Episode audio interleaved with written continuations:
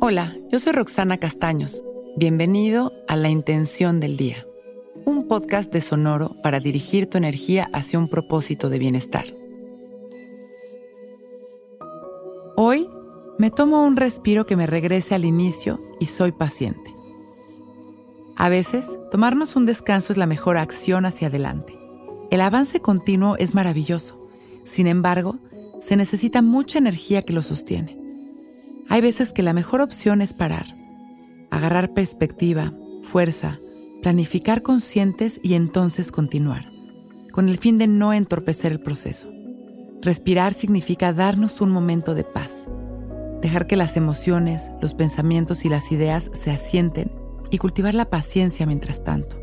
Trabajar un poco con el arte de no hacer nada, tan solo observar y confiar. Permitir que todo tome su lugar. Meditar, hacer siestas, salir a caminar y simplemente descansar.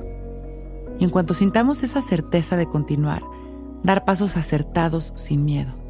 Pequeños movimientos que nos lleven a nuestras metas beneficiando a nosotros y a los que nos rodean. Hoy es un gran día justamente para darnos ese espacio amoroso que nos permitirá crear desde un nuevo lugar. Vamos a sentarnos derechitos y dejar caer la barbilla en su lugar y relajar nuestros hombros.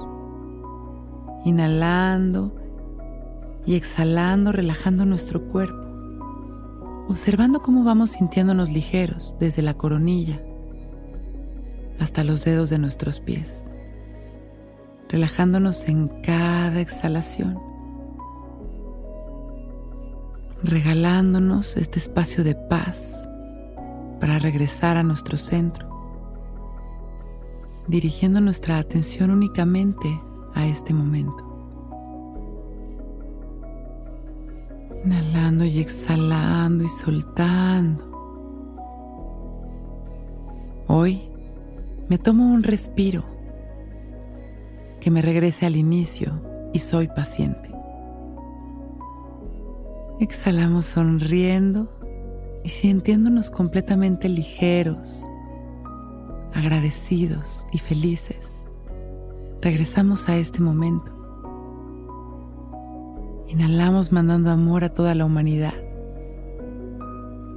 Y exhalamos trayendo este amor hacia nosotros mismos y visualizando una gran esfera de luz que nos protege.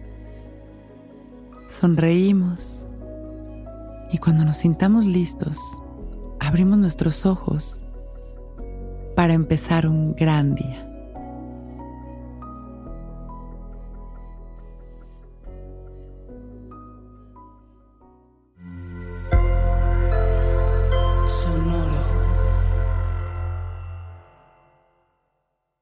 Our kids have said to us since we moved to Minnesota, we are far more active than we've ever been anywhere else we've ever lived.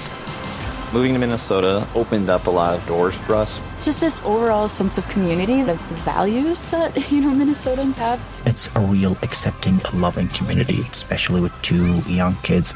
See why CNBC ranks Minnesota number four best state to live and work. A great place to work, an even better place to live. ExploreMinnesota.com slash live.